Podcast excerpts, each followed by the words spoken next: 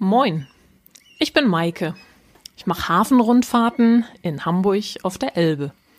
Da wir momentan ja leider nicht live schippern gehen können, gibt es meine Hafentouren jetzt in handlichen Episoden auf die Ohren. Viel Spaß beim Zuhören und herzlich willkommen in meinem Podcast Maike im Hafen viel mehr als eine Hafenrundfahrt. Rund Wilhelmsburg Teil 2 So, Pfofftein zu Ende. Komm mal ran hier, wir schippern weiter.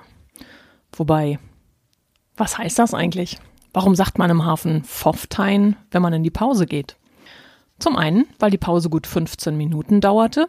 Zum anderen gab es aber auch Absprachen, die eine Pause immer dann erlaubten, wenn 15 Einheiten ver- oder entladen waren.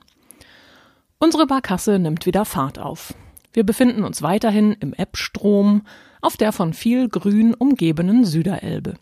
Zur Linken, also an der Backbordseite, da verabschieden wir uns kurz von Niedersachsen. Wir nähern uns Harburg. Bevor wir die Harburger Elbbrücken erreichen, passieren wir aber noch eine andere Brücke, die A1 Autobahnbrücke auf Höhe Stillhorn. Nur einen knappen Kilometer nördlich befindet sich die gleichnamige Autobahnraststätte und Abfahrt. Hier solltet ihr mit eurem Auto ruhig mal einen kleinen entschleunigenden Abstecher vornehmen und zur Bunthäuser Spitze fahren. Einfach immer am Deich lang und in fünf Minuten ist man in einer komplett anderen Welt. Erinnert sich eigentlich noch jemand, welche Brücke wir zuletzt unterquert haben?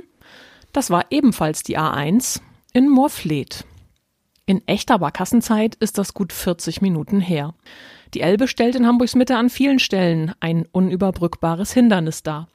Möchte man den Fluss mit dem Fahrrad oder zu Fuß queren, dann liegt die letzte Querungsmöglichkeit auf unserer Fahrtroute sogar schon über eine Stunde Barkassenfahrzeit zurück. Das ginge nämlich nur an den nördlichen Elbbrücken. Nun könnte jemand sagen, ja, aber da ganz in der Nähe ist doch hier diese Fähre, wie heißt doch nochmal, ah, Zollenspieger. Die kann man doch auch nehmen. Um, ja, ist natürlich immer so eine Frage, wie man Nähe interpretiert. Tatsächlich liegt die Elbquerung mit der Fähre in Zollenspieker gut zehn Kilometer südlich der Bunthäuser Spitze. Damit ist Zollenspieker dann auch einer der südlichsten Punkte der Stadt Hamburg. Nach der Autobahnbrücke wird es langsam Zeit, sich vom idyllischen Grün zu verabschieden und sich auf das etwas quirligere Hafengebiet vorzubereiten. Dann und wann passiert uns ein Binnenschiff, das ebenfalls die gute Strömung nutzt. Manch eines liegt aber auch im Päckchen mit anderen am Anleger Finkenriek und gönnt sich eine Pause. Der Anleger hier an unserer Steuerbordseite wurde speziell für Binnenschiffe eingerichtet. Gleich daneben findet sich eine inoffizielle Badestelle mit feinem Sandstrand. So richtig schwimmen gehen sollte hier aber niemand, denn Strömung und Schiffsverkehr können ganz schön schnell gefährlich werden. Tatsächlich sind wir mit der Barkasse hier auch schon leichtsinnigen Schwimmern mitten im Fahrwasser begegnet. Diese hatten dann meist auch noch eine Begegnung mit der Wasserschutzpolizei. Die Elbe sollte hier im Bereich, wo Berufsschifffahrt unterwegs ist, nur zum knietiefen Planschen oder für kurze Abkühlungen genutzt werden. Selbst olympische Schwimmer könnten es nicht mit der Strömung aufnehmen. Nur einer, der kann das und hält seine Position im Strom, egal wie das Wetter ist, Tag und Nacht. Der Bojenmann. Davon gibt es bisher vier im Hamburger Stadtgebiet. Die bekanntesten sind sicherlich die auf der Außenalster und vor dem Strand in Neumühlenövel-Gönne. Die Holzskulpturen des Bildhauers Stefan Balkenhol dümpeln seit mehr als 25 Jahren jeweils die Sommersaison über in Hamburger Gewässern und erfreuen und amüsieren Passanten mit ihrem Anblick. Den Winter verbrachten sie bisher jeweils in Finkenwerder, aber der Zahn der Zeit, das Wasser und sicher auch so mancher Möwenschiss hat an ihnen genagt, so dass sie nun in diesem Frühjahr durch gegossene Aluminiumfiguren ersetzt werden sollen. Von dem Bojenmann-Künstler Balkenhol stammen in Hamburg übrigens auch die übergroßen Menschenfiguren am Hühnerposten vor der Zentralbibliothek gegenüber des Hauptbahnhofs und die berühmte Giraffe mit dem Mann am Hals vor Hagenbecks Tierpark, wo wir hier gerade schon mal in Sachen Kultur unterwegs sind. Etwas weniger künstlerische, aber dennoch farbenfrohe Malereien, die finden sich derzeit an den Pfeilern der Eisenbahnbrücke, die wir nun unterqueren. Striche, Winkel, Zahlenkolonnen. Man könnte meinen, hier hätte ein analytisch veranlagter Sprayer sein Werk an die Wand gebracht. Aber leider nein. Die 340 Meter lange Bahnbrücke ist marode. Es besteht ordentlich Sanierungsbedarf, beziehungsweise muss sie sogar komplett ersetzt werden, damit die Züge von und nach Hamburg auch in Zukunft weiter rauschen können. So richtig einen Plan dafür gibt's derzeit aber noch nicht. Die armen Pendler aus Harburg müssen hier wohl auch in den nächsten Jahren noch einiges durchstehen. Dann und wann hat sich in der Vergangenheit hier auch schon so mancher Binnenschipper verschätzt und ist unter der Brücke hängen geblieben. Auch diese Art der unsanften Begegnungen haben der alten Brücke ordentlich zugesetzt. Nun geht das hier in Sachen Brückenbauwerke Schlag auf Schlag weiter. Neben der Eisenbahnbrücke folgt direkt ein Trio. Die Europabrücke und die Brücke des 17. Juni, die kommen eher weniger charmant als Zweckbauten der 30er und 80er Jahre daher, aber dann folgt ein Augenschmaus sondergleichen. Die geradezu filigran genieteten Bögen der Harburger Süderelbbrücke von 1899. Sie war die erste feste Querung der Süderelbe, mit Ausnahme von Napoleons Holzbrücke, die er Anfang des 19. Jahrhunderts auf 4000 Pfeilern von Harburg bis zum Grasbrook errichten ließ, die aber nach dem Abzug der Besatzungstruppen wieder abgerissen wurde. Die Harburger Fährschipper, die hatten sich lange gegen eine feste Süderelbquerung gewehrt, sie hatten Sorge ums Geschäft. Irgendwann mussten sie sich aber dann auch dem Fortschritt beugen. Elegante Laternen dienen der Beleuchtung der alten Süderelbbrücke, wuchtige Sandsteinportale zieren die Nord- und Südzugänge. An diesen finden sich auch heute noch die früheren Wappen von Harburg und Wilhelmsburg. Bis in die 80er Jahre hatte die Brücke noch Fußwege an den Seiten und in der Mitte fuhr die Straßenbahn. Inzwischen ist sie eine reine Fußgänger- und Fahrradbrücke und lädt zum Innehalten ein. Hinter den Brücken passieren wir nun auf der Backbordseite die mächtige Harburger Schleuse. Die Schleusenkammer ist 125 Meter lang und 17,50 Meter breit. Da kann so eine Schleusung in den Harburger Binnenhafen je nach Tide schon mal etwas länger dauern. Meine längste Zeit, die ich mal vor und in der Kammer mit Gästen verbracht habe, waren über 45 Minuten. Puh, irgendwann gehen einem dann die Erklärungen für die malerische schwarze Schleusenwand aus. Da braucht man dann gute Getränke und am besten was zu futtern an Bord. Harburgs Geschichte geht zurück bis in das Jahr 1133. Damals wurde die Horeburg, also die Sumpfburg, erstmals urkundlich erwähnt. Harburg wurde schon 1849 als Dockhafen konzipiert, das heißt, man hatte sich anders als Hamburg gegen einen Tidehafen entschieden. Dafür musste jedoch eine Schleuse errichtet werden. Der Hafen führte damit jederzeit einen gleich hohen Wasserstand, war aber nur über die Schleuse zugänglich. Zuletzt wurde die Schleuse vor wenigen Jahren erneuert. Eines der alten Tore thront aber noch auf der Südseite neben der elbseitigen Schleusenzufahrt. Heute lassen wir Harburg aber nun erstmal links liegen. Ihr ahnt es schon, es wird eine separate Folge zu Harburg und seinem Binnenhafen geben. Schließlich war ich allein im vergangenen Jahr mehr als 20 Mal mit der Barkasse da und da habe ich noch die ein oder andere Geschichte im Fundus.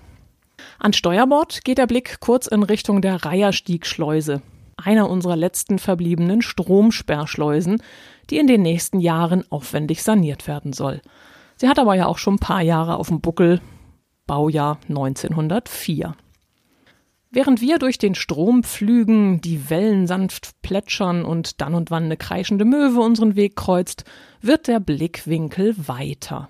Die Elbe ist hier über 500 Meter breit und macht nur eine leichte Biegung Richtung Norden. Unverkennbar nähern wir uns dem Hamburger Hafengebiet. Schornsteine, riesige Windräder, Schlote und klobige Gebäude schieben sich ins Bild. Ein Hauch von Diesel und Pflanzenölen liegt in der Luft. Naja, wenn man ehrlich ist, dann ist das nicht nur ein Hauch, sondern je nach Windrichtung auch schon mal so eine ganze Flach, die darüber kommt. An Backbord passieren wir hier gerade die Harburger Seehäfen. Kreativ benamst, just wie die Mein Schiff Kreuzfahrtschiffe der TUI. Seehafen 1, Seehafen 2, Seehafen 3 und, ihr ahnt es, Seehafen 4. Anfang des 20. Jahrhunderts stellte man in Harburg fest, dass das nur mit dem Dockhafen doch nicht so eine praktische Idee war. In den vier neu ausgehobenen Seehäfen siedelte sich fortan die traditionelle Harburger Grundstoffindustrie an. Grundstoffindustrie, das bedeutet Vorprodukte einer Verarbeitungskette, zum Beispiel Pflanzen- und Mineralölindustrie, Kautschuk, Futtermittel, Schrottrecycling und Baustoffumschlag. Während in den Seehäfen 1 bis 3 die Pflanzenöle dominieren, ist der vierte Seehafen fest in Händen der Mineralölindustrie. Hier werden jährlich vier bis fünf Millionen Tonnen Benzin, Diesel, Kerosine und Schiffsdiesel produziert. Das Rohöl dafür kommt dabei direkt über eine 147 Kilometer lange Pipeline aus Wilhelmshaven. Wir nähern uns derweil einem gewaltigen Koloss. Das Kohlekraftwerk Moorburg dominiert die Backbordseite. Viel Diskussionsstoff. Seit einigen Jahren liefert dieses Monstrum bis zu zweimal 800 Megawatt Energie für die Stadt Hamburg. Wir passieren die Kohlekreislager, in denen jeweils 150.000 Tonnen Kohle Platz finden, was für so ungefähr einen Monat Betrieb reicht. Es gibt einen eigenen Schiffsanleger für Bulker, also Massengutfrachter, die hier die Kohle bringen und über gewaltige Schiffsentlader und Förderbandbrücken in die Lager verbringen. Ich möchte euren Blick aber gerade mal auf einen kleinen, geradezu idyllisch anmutenden, üppig überwucherten Seitenarm der Elbe unmittelbar vor dem Kraftwerk lenken. Hier floss die alte Süderelbe einmal weiter in Richtung Finkenwerder. Nach der Sturmflut 62 verödete man diesen Lauf und leitete das Wasser der Süderelbe durch den Köhlbrand wieder zur Norderelbe. Heute liegt vor dem ehemaligen Süderelbarm ein Schiffswrack. Das war mal der Walfänger Mountbatten, der vor gut 25 Jahren zum Abwracken nach Hamburg geschleppt wurde.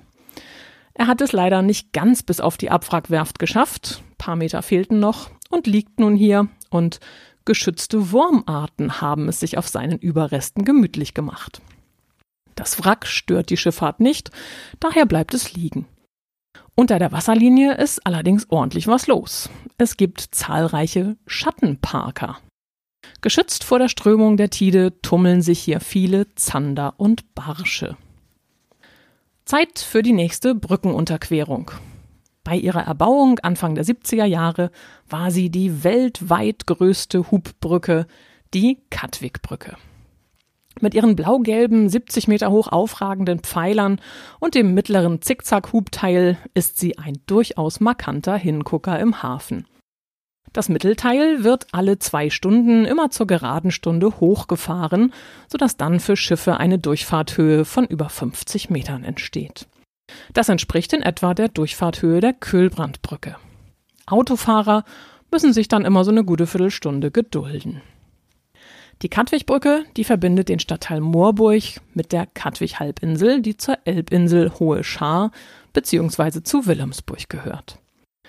Derzeit entsteht hier direkt nebenan eine neue Katwigbrücke, eine rein für den Bahnverkehr konzipierte Hubbrücke.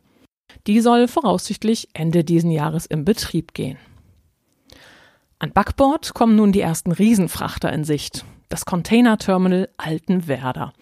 2002 nach langer Planungs- und Bauzeit als damals modernstes und weitgehend automatisiertes Terminal in Betrieb genommen. Hier treffen AGFs auf AGVs. Was ist da denn nun schon wieder für Neumotion-Kram, fragt man sich. AGF, außergewöhnlich große Fahrzeuge. Das heißt, Schiffe, die mehr als 330 Meter lang sind. Gar nicht mehr so selten. Heute kommen auch viele 400 Meter Frachter regelmäßig nach Hamburg. AGV, Automated Guided Vehicle. Das heißt funkferngesteuerte Fahrzeuge ohne Fahrer. Im Grunde Plattformen mit Rädern dran, die über Transponder im Boden von alleine ihren Weg übers Terminal finden und Container von A nach B bringen.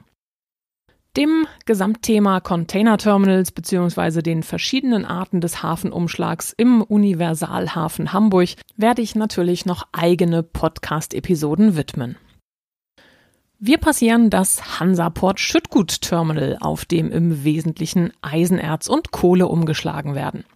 Riesige schwarze und rotbraune Berge ragen hier in den Himmel. Von der Kühlbrandbrücke aus gesehen nenne ich das Ganze immer gern liebevoll unser Hamburger Erzgebirge. Es folgt eines der Wahrzeichen der Stadt, die Köhlbrandbrücke. 1974 als wichtige Verbindung der Hafenverkehre und der Autobahnen 1 und 7 errichtet, bietet sie mit ihrem leicht gebogenen langen Mittelteil einen geradezu majestätischen Anblick. Leider ist sie dem Verkehrsaufkommen nicht mehr gewachsen und wird in absehbarer Zeit einem Neubau, vielleicht auch einer Tunnellösung weichen müssen. Mehr dazu dann in der Brückenepisode. Das Dockland Bürogebäude am nördlichen Elbufer im Stadtteil Altona kommt langsam in Sicht. Es mutet an wie ein über den Strom gleitendes Speedboot. Wobei Speedboote aus aerodynamischer Sicht natürlich eher selten sieben Stockwerke hoch sind. Wir gelangen zurück auf die Norderelbe und es folgt die Einfahrt in den Hamburger Hafen. Rollin' home to dear old Hamburg. An Steuerbord grüßen die Docks von Blom und Voss, an Backbord passieren wir den Fischmarkt und die Landungsbrücken. Im Hintergrund grüßt der Michel aus dem Stadtbild. Die Glasfassade der Elbphilharmonie glitzert in der Nachmittagssonne. Für heute geht unsere Tour zu Ende. Wir legen wieder am Kajen an. Ich danke für eure Aufmerksamkeit und freue mich schon auf den nächsten Turn mit euch, wenn es wieder heißt, Maike im Hafen, viel mehr als eine Hafenrundfahrt. Ahoj.